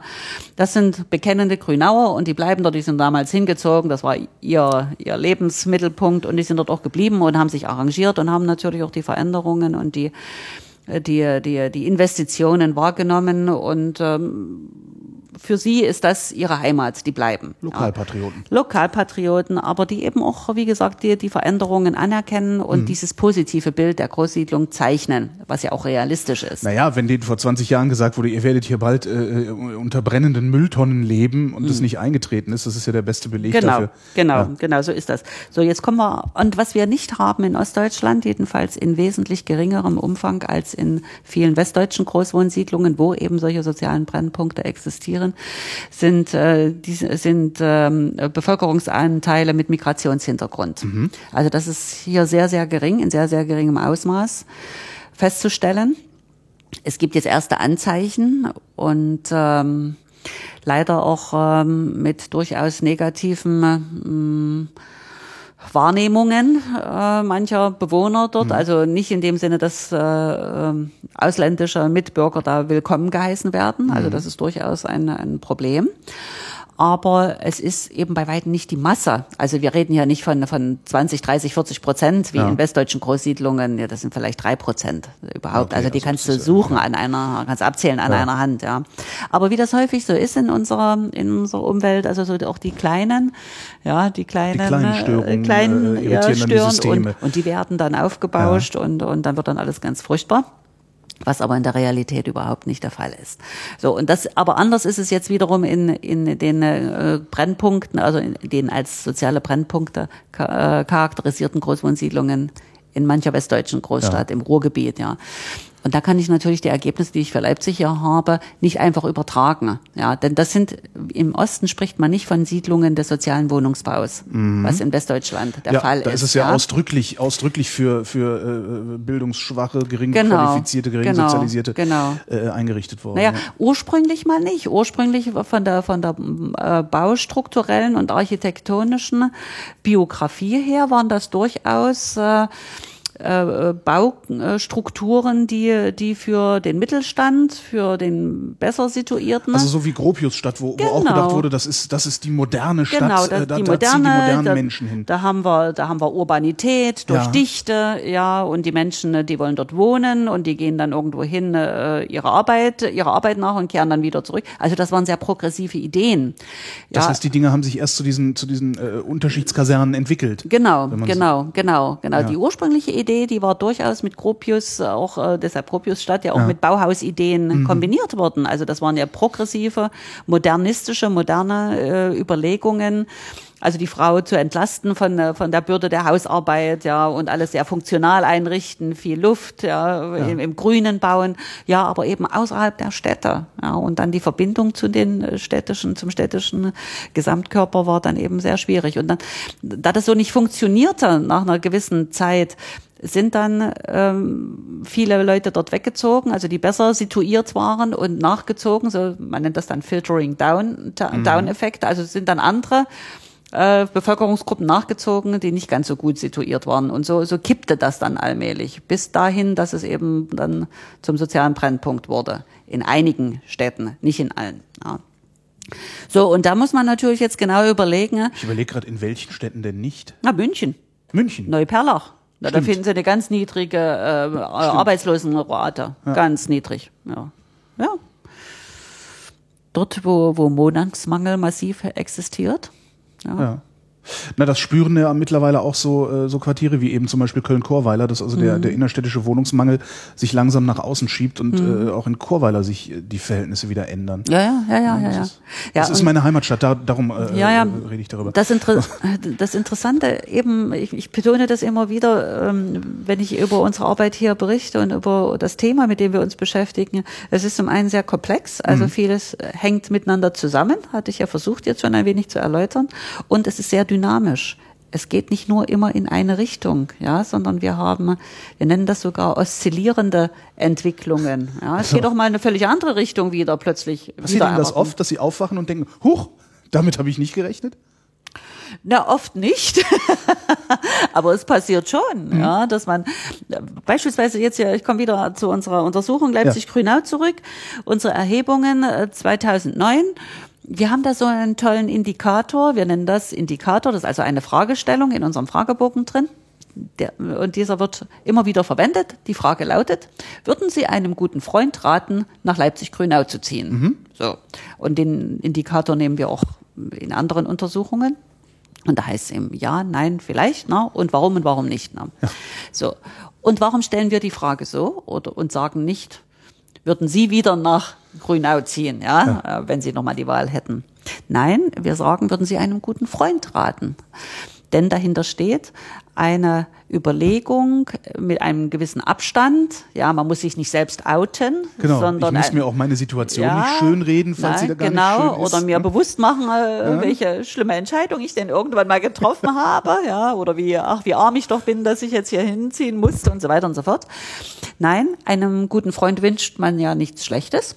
Ja, also sagt man dann, ist, das ist eine ehrlichere Antwort und es Ja. ist gleichzeitig eine zusammenfassende Antwort. Ja, Ja. also man, man reflektiert ja verschiedene Aspekte, die da zusammenfließen. So Genau, vom- will vom ich, Boden ich will und meinen. Freund, meinen guten Freund behalten, ich will den nicht enttäuschen, weil ne, so, Genau, genau. Und der Wenn es ist ja auch gut nicht geht, der- ist das auch zu meinem Vorteil. Genau, und der ist ja auch nicht doof und er sieht natürlich auch genau, was er hier vorfindet, ja, Ja. welche Vorzüge und auch welche kleinen Negativen. Aber vielleicht ist das ja ganz charmant, auch so ein bisschen sowas äh, nicht ganz so Glattes zu haben. So, und in unserer Untersuchung 2009 haben wir eine Zustimmung erhalten zu dieser Fragestellung, also mit Ja auf diese Frage, in einem Ausmaß, was wir überhaupt nie erwartet hätten, nämlich also sehr, sehr hoch wie in der allerersten Untersuchung, die wir durchgeführt hatten 1979. Und das war so ein Überraschungseffekt, wo man sagt, das kann doch nicht wahr sein, da muss doch ein, ein statistischer Fehler dabei sein oder irgendwie, wir haben Zahlen irgendwie falsch in, ins System eingegeben. Nein, das war so. Passt einfach nur nicht zum Weltbild. Das passt nicht zum Weltbild anderer Leute. Ja, ja, ja, klar, ja, wir, wir konnten eine sehr schöne wellenartige ähm, ähm, Ergebnislinie feststellen. Also 1979, als die Leute nun aus ihren alten äh, und we- wenig komfortablen, Altbauwohnungen, genau. komfortablen Wohnungen äh, umziehen konnten und fanden dort ähm, ähm, warmes Wasser und Balkon und so weiter. Da war natürlich die Zufriedenheit sehr hoch und ähm, da, ähm, hatten wir 79, 81, 83, 87 Erhebungen ja, und dann ließ es schon etwas nach. Ja, Mhm. dann ließ auch die Bauqualität nach, dann wurde mehr verdichtet, ja, die Infrastruktureinrichtungen ließen auf sich warten. Also die Menschen beobachteten, äh, dass die, die wirtschaftliche Entwicklung in der damaligen DDR und hier insbesondere eben in Leipzig da nicht mehr so war wie versprochen. Und das hat natürlich dazu geführt, dass die Zufriedenheitswerte massiv absanken. Und dann kam die Wende. Haben wir 92 die nächste Erhebung gemacht. Natürlich, äh, die Leute äh, sind in der Weltgeschichte rumgereist und haben gesehen, wie man auch noch wohnen kann. Und da brach natürlich die Zufriedenheit massiv ein. Ja, von, von einem Berg dann runter Klar, ins Tal. ja. So. Und dann äh, starteten diese massiven Abwanderungstendenzen in den 90er Jahren. Ja, viele sind eben an andere Orte gezogen, um ihren Arbeitsplatz, einen Arbeitsplatz zu bekommen. Andere sind ins suburbane Umland gezogen, um ein Häuschen zu bauen. Suburbanisierung war ja massiv. Und die dritte Komponente hinsichtlich des Bevölkerungsschwundes war die, dass die Bevölkerungs, äh, die, die Geburtenraten massiv eingebrochen sind. Ja, Das war ja, Ja. Nach, der, nach der Wende, also ein Einbruch der Geburtenrate, die niedriger war als nach dem Zweiten Weltkrieg, war ja ganz massiv. Ja, also diese, diese Verweigerung im Ehebett, weil eben äh, überhaupt keine, keine, keine Zukunft klar war. Ja. Ja. die Einbrüche in den Biografien, die ja vormals so klar waren. Ja, und plötzlich völlig Klar, klarer gar nicht hätten sein ja, können. ja, ja, Und stimmt. plötzlich war ja. alles auf den Kopf gestellt. Ja. Und das hat dazu auch geführt, dass man dann keine, äh, keine Kinder mehr geboren hat, ja, und keine Kinder mehr gezeugt hat. So, äh, also das waren dann die Auswirkungen hinsichtlich dieser, dieser, dieses Bevölkerungsverlustes die sich dann auch eben in diesen Zufriedenheitswerten beziehungsweise in den Bewertungen der verschiedenen Aspekte des Wohnens in der Großwohnsiedlung niederschlugen. So, und die Menschen sind dann eben weggegangen, ja, die besonders Unzufriedenen oder die sich einen anderen Wohntraum erm, ermöglichen und erfüllen wollten. So, und dann ging das weiter, dann haben wir dann wieder in den 90er Jahren 96 und dann äh, ähm, 99, 2004 und 2009 Erhebung gemacht und dann stieg die Zufriedenheit wieder an. Das kann man dann an verschiedenen Indikatoren sehen, weil äh, rückgebaut wurde, es wurde sehr viel investiert. Ja, die, die Infrastruktureinrichtungen sind sehr, sehr gut. Also die sozialen Infrastruktureinrichtungen, eine, eine interessante Bildungslandschaft, Kindergärten. Also Sie haben dort eine Palette an, an Spielplätzen. Die finden Sie in den, in den innerstädtischen Gebieten oder in anderen Stadtteilen. Da sind viele neidisch drüber. Ja. Ja. Also in, wiederum auch in der Summe der verschiedenen Aspekte äh, hat das dazu geführt, dass die Verbliebenen gesagt haben, meine Güte, hier ändert sich ja jetzt wirklich Hier gibt's vieles. doch eine Zukunft. Hier, das ist ja also wirklich ganz Ja. interessant. Ich habe alles, was ich hier brauche. Ja. Es gibt keinen äh, Durchgangsverkehr. Es ist sehr ruhig, sehr grün, so viele, viele Versorgungseinrichtungen. Und der Preis stimmt auch. Ja, ne, hinsichtlich Bezahlbarkeit der Miete. Kurzum, die, die Befragungsergebnisse, die Resultate stiegen plötzlich wieder an. Und in 2009 hatten wir dann bei diesem ein Beispiel, ne, der sich da genannt hat, diesen Indikator, so eine hohe Zustimmung, wo wir gedacht haben, wow.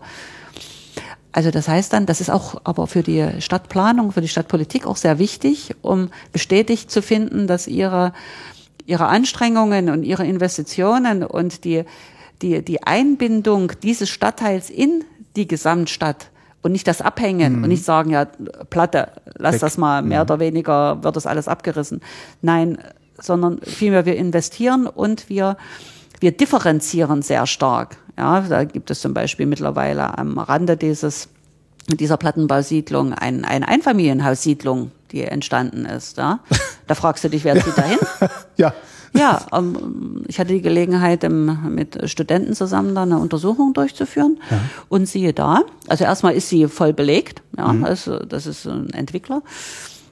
Und 50 Prozent der Leute, die dorthin gezogen sind, kommen aus der Platte, also ja. aus der unmittelbaren Nachbarschaft. Und sagen, ja, naja, Jetzt habe ich endlich mein Haus, so wie ich das wollte. Ähm, bin ich mehr in der Platte. Also und meine Freunde differenziere ich mich, ja. Aber ich habe meine Freunde, ich habe meine Familie und ich habe alle Infrastruktureinrichtungen hier. Ich kann also das eine nutzen und habe trotzdem jetzt eine andere, ein anderes Wohngefühl. Fühle mich jetzt wohler in meiner, in meiner neuen Wohngelegenheit. Gehöre aber noch zu Grünau, bin noch mhm. Grünauer. Ne? So, und das hat und, und der andere Teil, 50 Prozent etwa, so können wir das einschätzen. Und der andere Teil, das sind Leute, die sind dorthin gezogen von ganz woanders her. Und da fragst du dich auch, ja, wer zieht denn dorthin? Ja, aber äh, man hätte auch an andere Standorte im suburbanen Umland ziehen können will ich damit sagen.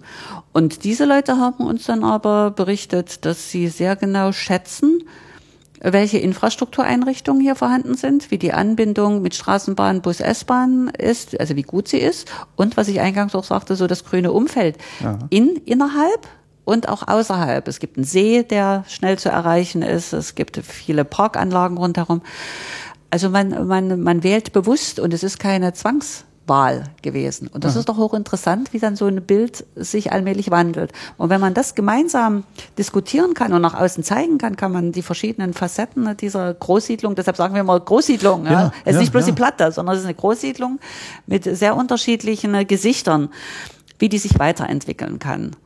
Und das, denke ich, ist, ist, ist spannend und, und ist wichtig, ähm, auch in der Öffentlichkeit immer wieder zu vermitteln. Da wäre der, der Trick, äh, den, den Stadtplanung doch eigentlich nur jetzt in Anführungszeichen machen müsste, ist, genug Kindergärten und Straßenbahnanschlüsse hinzubauen und dann Ne, die haben wir ja, die haben ja, wir ja ich schon. Meine, für, für andere Großsiedlungen, in, in mhm. denen die Entwicklung vielleicht nicht so gut ist, einfach mal zu gucken, wie hat Grünau das gemacht, äh, mhm. wie hat Grünau den Leuten, die da sind, also die da schon sind, eine ja, wie, wie nennt man es denn, eine blühende Landschaft äh, im Grunde vor die Füße, vor die Nase gestellt und gesagt, guck mal so, ne? So ja, zumindest wir, so eine, Perspektive eine, Perspektive eröffnet, ja, eröffnet, ja. Also es gibt jetzt auch Diskussionen, da so ein Campus, äh, Bildungscampus zu entwickeln. Landschaft, mein Gott, was ein Quatsch. Ja, ja das war Herr Kohl, der war gestern in, äh, ja auch mal wieder auf der Bildfläche. Ja, also ich will, ich will natürlich das nicht schönreden. Es gibt eine Reihe von Konflikten, ne, das mhm. ist auch klar. Äh, wir dürfen ja nicht vergessen, es sind ja nach wie vor über 40.000 Menschen und das ist die Größenordnung einer Mittelstadt. Und in jeder Mittelstadt oder jeder Kleinstadt haben sie schöne Ecken und nicht so schöne Ecken. Ja. Äh, gibt es problematische Viertel, gibt es weniger problematische und gibt es auch Bevölkerungsschichten, äh, die umgänglich sind und andere, die weniger umgänglich ja. sind. Das ist wie überall. Ähm, ich bin nur äh, jemand, der immer wieder darauf hinweist, dass es sich lohnt, ähm, in so einer Großwohnsiedlung äh, genauer hinzuschauen und die Potenziale herauszustellen und nicht generell so ein Negativbild zu zeichnen. Ja. Das ist äh, nicht angemessen und das ist auch nicht fair und das ist auch nicht respektvoll. Denn man muss immer sehen, dass auch die die, die, die Ressourcen, die da hineingeflossen sind, baulicher Art, aber auch ähm, was ähm, Anstrengungen betrifft, sei es nun Quartiersmanagement oder sei es Kirche oder sei es schulische Angebote und auch die Menschen selber, die dort über 20 Jahre, 30 Jahre leben, das ist ein Teil ihres Lebens. Und deshalb muss man auch diesen, diesen Bewohnern von solchen Siedlungen Respekt entgegenbringen, ohne die, die negativen Seiten zu verschweigen. Mhm. Gucken Sie sich auch noch andere Städte an? Also ich, ich lebe in Berlin mhm. und da habe ich oft das Gefühl, als wäre, als wäre ganz Berlin eine Großsiedlung mhm. äh, mit, mit genug sozialem Brennpunkt und genug Problemen und sowas. Also ja, würden Sie da auch, was, was würden Sie da empfehlen, so einer Stadt wie Berlin? naja, also es gibt äh, genügend äh, Wissenschaftler in Berlin, äh, die da sicher gute Empfehlungen. Aber mit denen rede ich gerade nicht. ähm, von sich geben.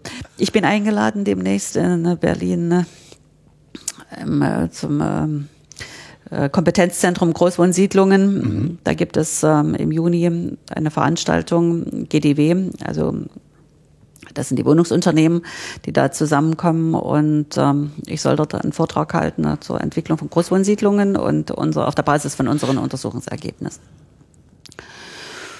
Und ähm, ich ähm, versuche dann immer so äh, zu erläutern, so ähnlich wie wir das jetzt schon besprochen haben, was wir in unserem Umfeld beobachten und welche unterschiedlichen Facetten jeweils zu beobachten, zu beachten sind, wenn man sich ein Urteil über die Entwicklung eines Gebietes erlauben möchte. Mhm.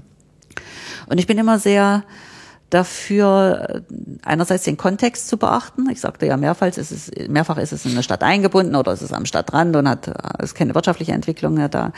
Man muss also den Kontext ähm, beachten und man muss auch immer sehr spezifisch und konkret sein vor Ort sich die Sachlage genau angucken. Man sollte sich auch hüten, jetzt von außen zu kommen und, und so vorschnell irgendwelche guten Ratschläge zu unterbreiten. Ja. Aber dennoch es ist immer wichtig, dass man sich trifft, dass man, dass man seine Erfahrungen mit untereinander austauscht und dann sich auch was abguckt. Ja, ja, also durchaus abgucken und, und klauen, gute Ideen klauen ist, äh, ist erlaubt, ja.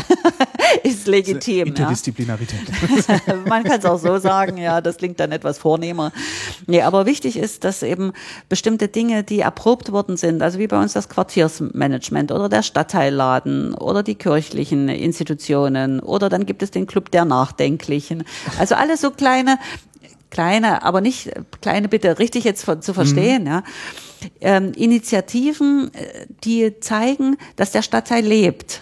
Da beteiligen sich nicht 40.000 Leute, aber da beteiligen sich eben einige und die bringen dann die bringen dann auch wie Zeitungen raus, Stadtteilzeitungen ja. oder dann gibt es ein reges kulturelles Leben oder dann gibt es Kulturfestivals, ja und, und solche Initiativen, so dass, und das steht dann in der Zeitung. Ja?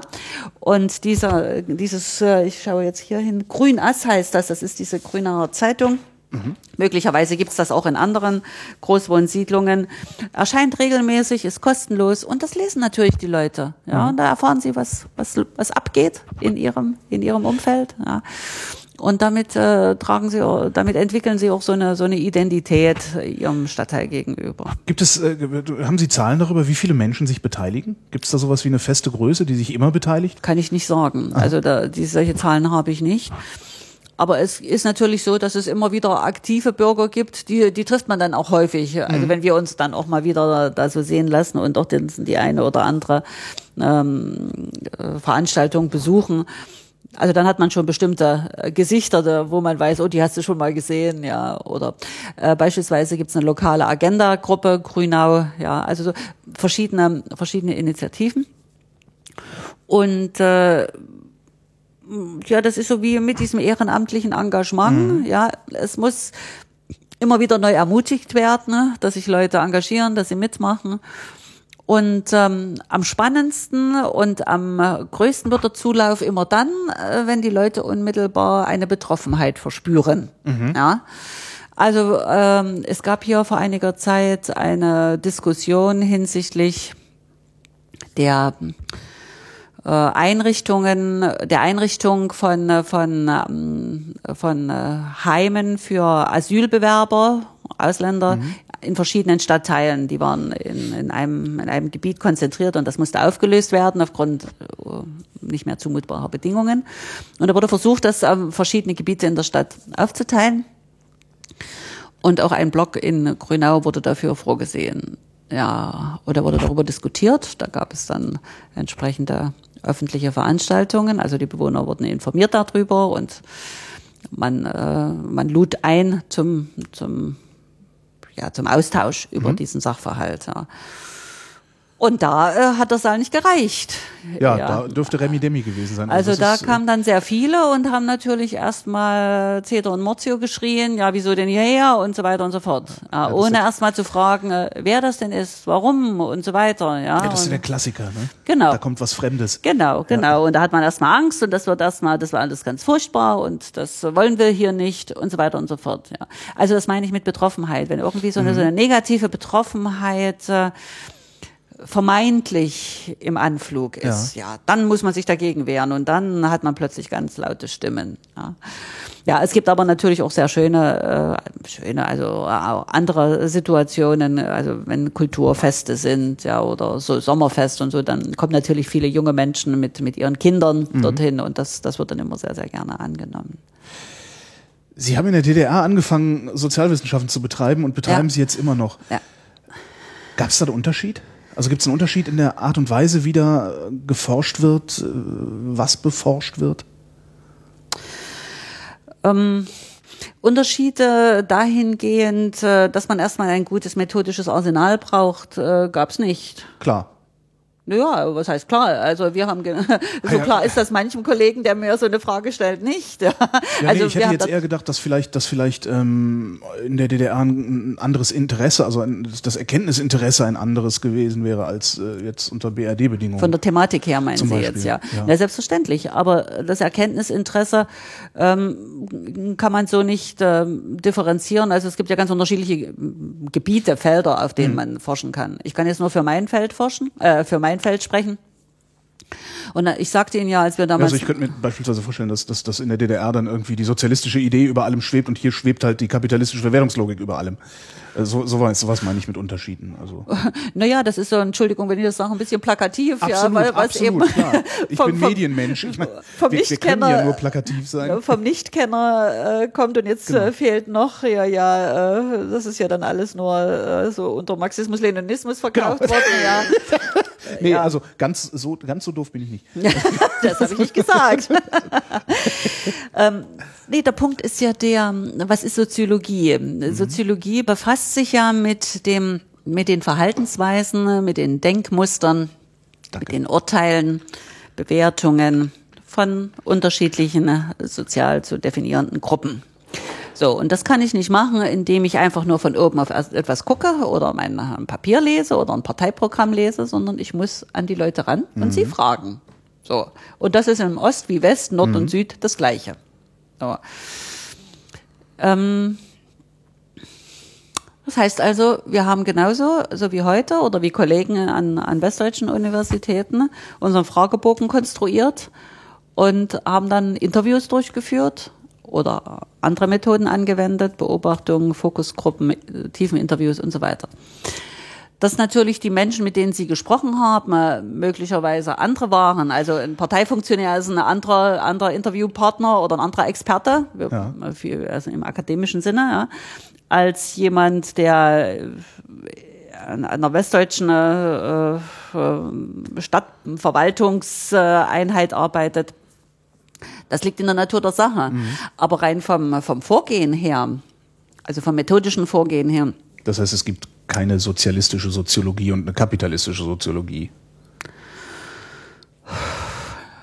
Nein, würde ich mhm. erstmal so sagen, okay. wenn man das als, als eine Fachdisziplin definiert. ja. Naja, ja. eine Fachdisziplin in dem Sinne, welche, welche äh, Ursprünge hat es, also Max Weber, Tönis und so weiter, ja, was sind Simmel ganz massiv, das ist natürlich der Gottvater der, der Stadtsoziologen. Mhm.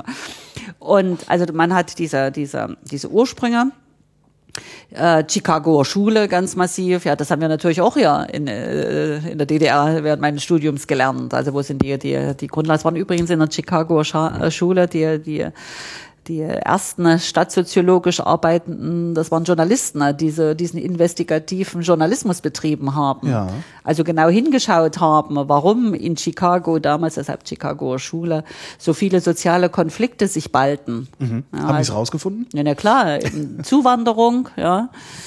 Dann äh, Anfang 20. Jahrhundert, Ende 19. Jahrhundert sind ja viele Auswanderer mhm. dorthin und sind dort auch angekommen gerade und dort die großen Schlachthöfe, also Arbeiter für unterschiedlichste Gruppen, die zusammengekommen sind, dann äh, Probleme hinsichtlich Wohnungen dann auch Ausdifferenzierung, reiche, arme, dann die Proteste. Ja. Also das ist, das ist, war dieser investigative äh, Journalismus, der da genauer hingeschaut hat und gefragt hat, äh, gefragt hat, warum ist das so? Ja, warum sind so, so viele Spannungen und Konflikte und so weiter, und welche Gangs bilden mhm. sich mhm. und, und wie, wie ist der Überlebenskampf? Ja, das, das ist damals äh, Ausgang gewesen an Chicago Schule, Louis Wirth haben damals auch bei Simmel studiert. Simmel ist dann noch nach Amerika gegangen, Nazi-Zeit und so weiter. Also da gibt's so interessante historische Entwicklungen. Ja.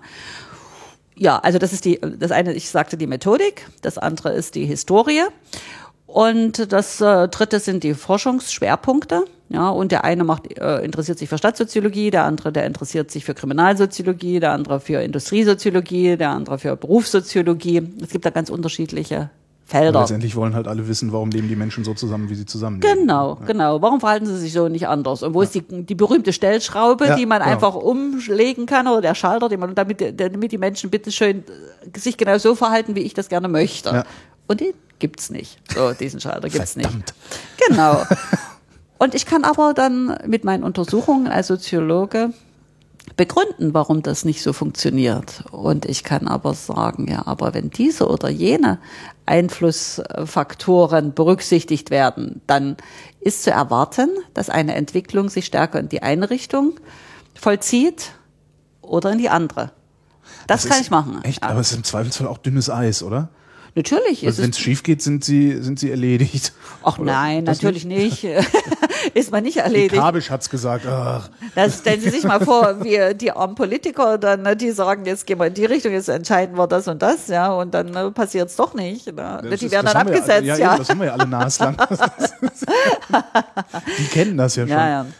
Nee, manchmal wünscht man sich, dass etwas mehr von den Erkenntnissen, die vorliegen, ganz gleich von wem die sind, auch in der Entscheidungspraxis mit ähm, eingebunden werden. Ist das der frustrierende Teil Ihrer Arbeit? Puh, was heißt frustrierend? Hm. Na, man wünscht schon, man wünscht sich schon, dass das eine oder andere da mehr noch Berücksichtigung findet. Auf der anderen Seite, ich würde es eher positiv wenden, wenn man dann sieht, dass man gute Kontakte aufgebaut hat äh, im Laufe seiner, seines Berufslebens. Das ist natürlich was anderes, wenn ich anfange, wenn ich Newcomer bin, als wenn ich schon 30 Jahre im Geschäft bin, mhm. ja. Und da muss ich natürlich äh, mir zwischenzeitlich meine, meine stabilen Kontakte aufgebaut haben, wenn, wenn ich denn empirisch arbeiten will und nicht theoretisch.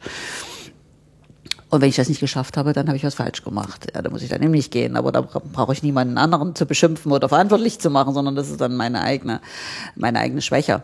Aber äh, ich habe hier eine ganze Reihe von, von guten Kontakten, werde eingeladen und äh, werde angehört und ähm, kann mich da eher weniger beklagen. Sie sitzen ja auch hier, wollen von mir etwas hören. ja, aber ich bin die PR-Abteilung. Ja, naja. Sie hätten sich auch jeden anderen aussuchen können. Ähm, Ihre Kollegin sagte eben, na, hier arbeiten ja viel zu wenig Soziologen. Ähm, was muss ich machen als Soziologen-Nachwuchs, um dann tatsächlich auch so tolle Forschung zu betreiben, wie Sie gerade betreiben? Hm. Ja, äh, ich würde jedem Soziologiestudenten raten, während seines Studiums so viele Praktika wie möglich zu machen. Also hierher zu kommen oder in andere Institute zu gehen oder auch in, in andere Unternehmen zu gehen mhm. und sich die reale Welt anzuschauen. Wir beobachten, äh, dass äh, viel zu viele Ausbildungsgänge an den Universitäten zu ähm, theoretisch ausgerichtet sind. Ja. Und das sagen uns auch die Studenten, die hierher kommen, die sagen, oh, das ist ja toll, was ihr hier so macht, dürfen wir da nicht ja, entweder ein Praktikum machen oder als Hiwi arbeiten und dann anschließend könnt ihr uns nicht betreuen in der Abschlussarbeit, Masterarbeit, Bachelorarbeit. Und das können wir zu einem gewissen Teil machen. Wir haben auch mhm. ständig junge Leute hier, aber natürlich äh, entsprechend der Kapazitäten. Ja. Und äh, darüber hinaus lehre ich ja auch an der Universität und bringe den äh, Studenten dann ho hoffentlich äh, unsere Forschungsarbeit nahe und vor allen Dingen eben auch die Anforderungen, die erfüllt werden müssen, um hier bestehen zu können. Also das ist hier kein Sanatorium oder Wohlfühlbecken, ja. Ähm, ein, dieses Institut hier im Rahmen von Helmholtz ähm, erwartet sehr, sehr hochwertige wissenschaftliche Arbeit. Das heißt, wir müssen hochwertige Papiere verfassen, einerseits im akademischen hm. Zirkel, sogenannte Easy Paper, also die hochrangig in hochrangigen, in der Regel englischsprachigen Zeitschriften erscheinen und dann zitiert werden und danach werden wir auch evaluiert, wird unsere Arbeit dann auch hier bewertet. Und das hat dann wieder ähm, zur Konsequenz, dass wir ähm, entsprechende weitere Forschungsressourcen bekommen oder eben auch nicht, wenn wir die Erwartungen nicht erfüllen. So, also es ist nicht zum Ausruhen, sondern man muss äh, ständig auf der äh, aktuellen Seite der Forschung, äh, der äh, internationalen Forschung auch sein. Ja. Man muss im Team arbeiten können zu meinem Department gehören 25 Mitarbeiter und das sind bei weitem alles nicht nur Soziologen, obwohl unser Department Stadt- und Umweltsoziologie heißt. Mhm. Wir haben hier auch ähm, Politikwissenschaftler, Kulturwissenschaftler, Stadtplaner, Umweltsoziologen, Stadtsoziologen, Geografen. Aber alles Leute, die mit einem starken soziologischen Blick versehen sind und bereit sind und in der Lage sind, auch sich zu öffnen. Und das mhm. ist eben das, was ich auch ähm, einem jungen Menschen, der sich für so eine Art von Tätigkeit interessiert, mit auf den Weg geben möchte, dass man einerseits in seiner Disziplin sehr exzellent sein muss. Also ich sagte ja schon von der Historie her, Geschichte der Disziplin, die Methodik der Disziplin, theoretische Zusammenhänge gut kennen muss, das gut einordnen muss für komparative Forschung aufgeschlossen sein muss, also für vergleichende Forschungsprojekte. Ja. Und aber eben auch äh, neben dieser fachlichen Exzellenz offen sein muss zu anderen, zu anderen Disziplinen, die, die ähnlich gelagert sind. Ich nannte die verschiedenen, die hier mit in, äh, eingebunden sind. Aber auf der anderen Seite eben auch, wo so Möglichkeiten existieren, gerade wie hier in unserem Haus, und das ist eben hier besonders herauszustellen, dass man auch die Möglichkeit hat, mit Leuten zusammenzuarbeiten, die vermeintlich nichts mit Soziologie zu tun haben. Zum Beispiel mathematische Modellierung mhm. oder Leute, die eben mit Grundwasser oder Abwasser sich beschäftigen. Ja, Bauingenieure haben wir hier nicht, aber wir hm? haben Biologen ah, zum Biologen. Beispiel, ja, na, die sich mit Biodiversitätsforschung ja, genau. Hm. beschäftigen und auch äh, urbanes Grün beforschen. Ja, also Grünstrukturen in mhm. der Stadt. Ja. Also unterschiedliche, vermeintlich ganz ferne Disziplinen, die aber dann einen, durchaus auch äh, Forschungsorte entdecken, die im städtischen Bereich liegen. Mhm. Ja, und dann, dann kommt man wieder zusammen und kann dann äh, austauschen und, und gemeinsam diskutieren. Und das ist das Spannende an der Geschichte und unterscheidet uns als Forschungszentrum mit Sicherheit von eben der sehr stark disziplinär ausgerichteten universitären Forschung. Haben Sie eigentlich ein Nachwuchsproblem oder können Sie sich vor Bewerbern hier nicht retten? Ja, zweiteres als weiteres. Äh, es ist ja auch so, dass wir hier, ich sagte ja, wir äh, bilden Studenten aus.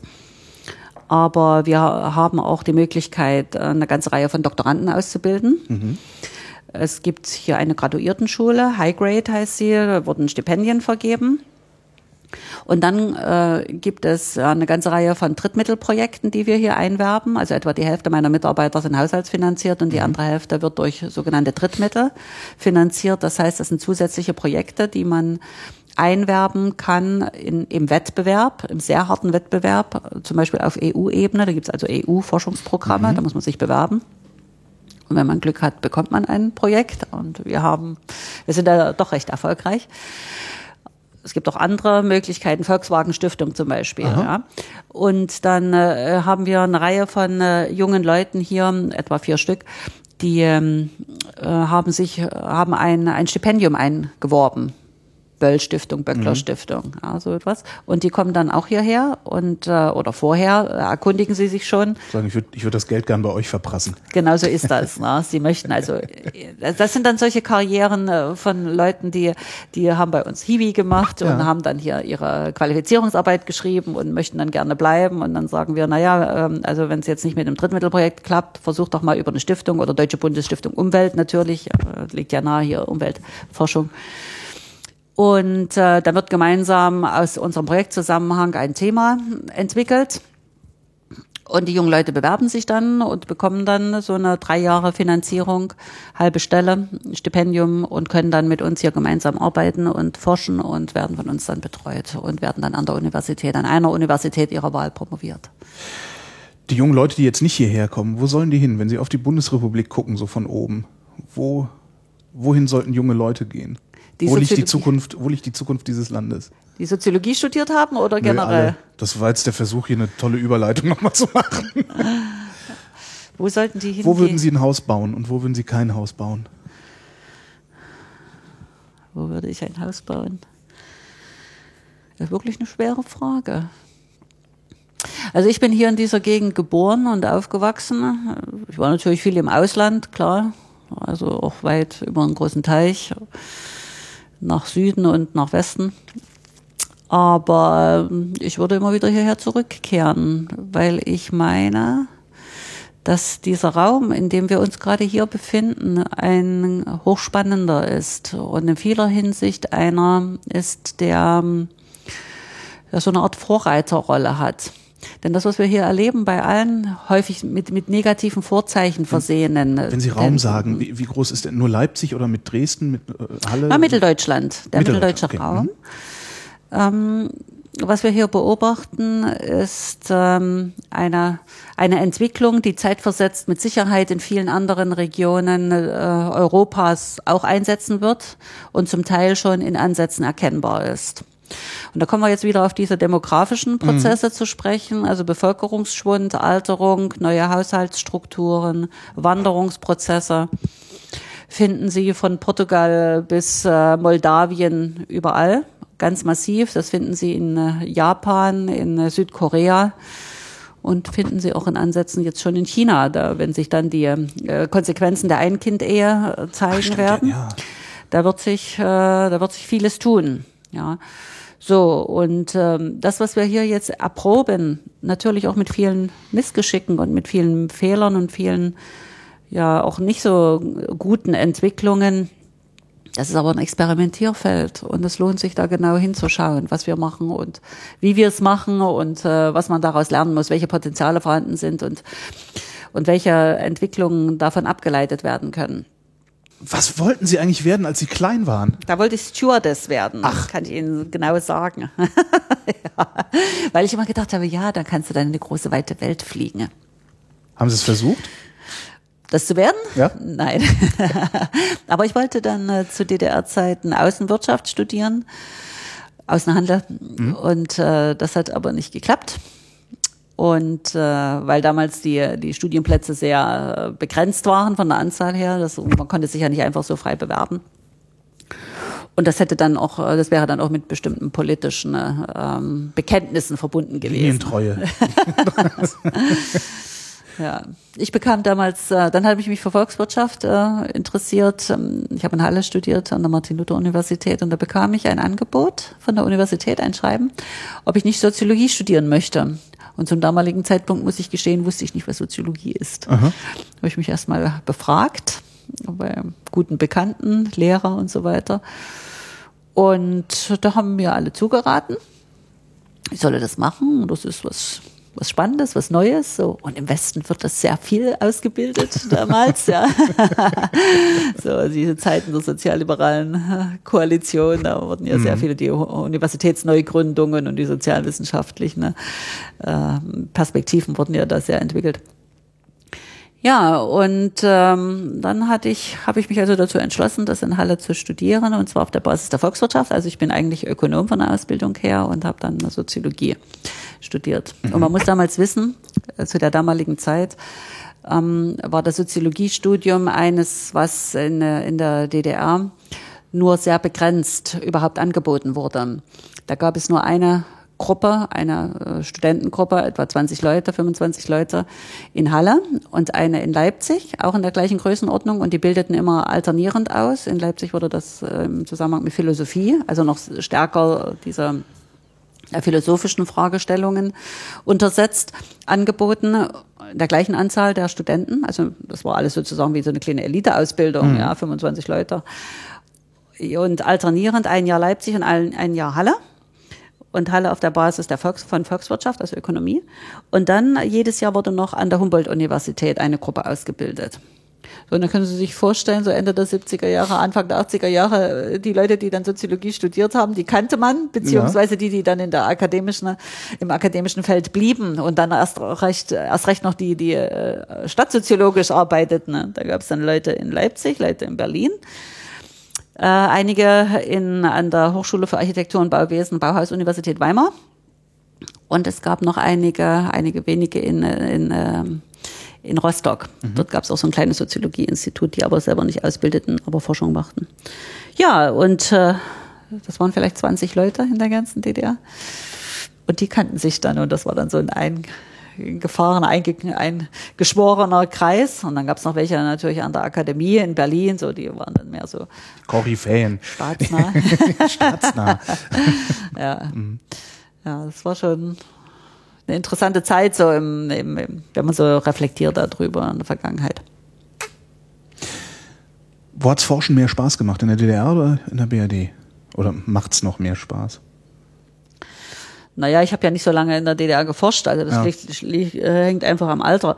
Ähm, mehr Spaß im Sinne von, von Freiheit, ähm, dass man im Grunde alles beforschen kann und mhm. keiner mehr sagt, das darfst du und das darfst du nicht beforschen. Ja, das ist natürlich jetzt hier völlig klar. Aber im Sinne der Herausforderung und des Durchsetzens und mhm. des Kämpfens und des Nischenentdeckens und des Umgehens von, von äh, irgendwelchen Restriktionen, das war schon auch, ähm, das war schon auch zu DDR-Zeiten ne, nicht schlecht. Also DDR war das größere Abenteuer. Vielleicht das größere Abenteuer. Äh, es gibt äh, heute andere Restriktionen mhm. als äh, damals. Ja damals war das eben mehr, viel mehr politisch, auch äh, untersetzt und äh, natürlich gab es auch bestimmte Schranken und die Publikationsmöglichkeiten waren ausgesprochen restringiert. Also das war, war furchtbar. Ja. Also ich hatte mich damals unter anderem äh, mit äh, Fragestellungen beschäftigt der bergbaubedingten Zwangsmigration. Das Wort durfte ich gar nicht in den Mund nehmen. Zwangsmigration. ja, ja, ja, So die Zwangsumsiedlung, mhm. ja, weil äh, Sie wissen ja hier im, im Südraum und Nordraum von Leipzig gibt es ja große Tagebaugebiete. Ich komme aus der Region ja selber. Ja, Garzweiler. Mhm. Garzweiler ist, und dann ist, das Gebiet gibt es so in Mitteldeutschland und in der Lausitz. Mhm.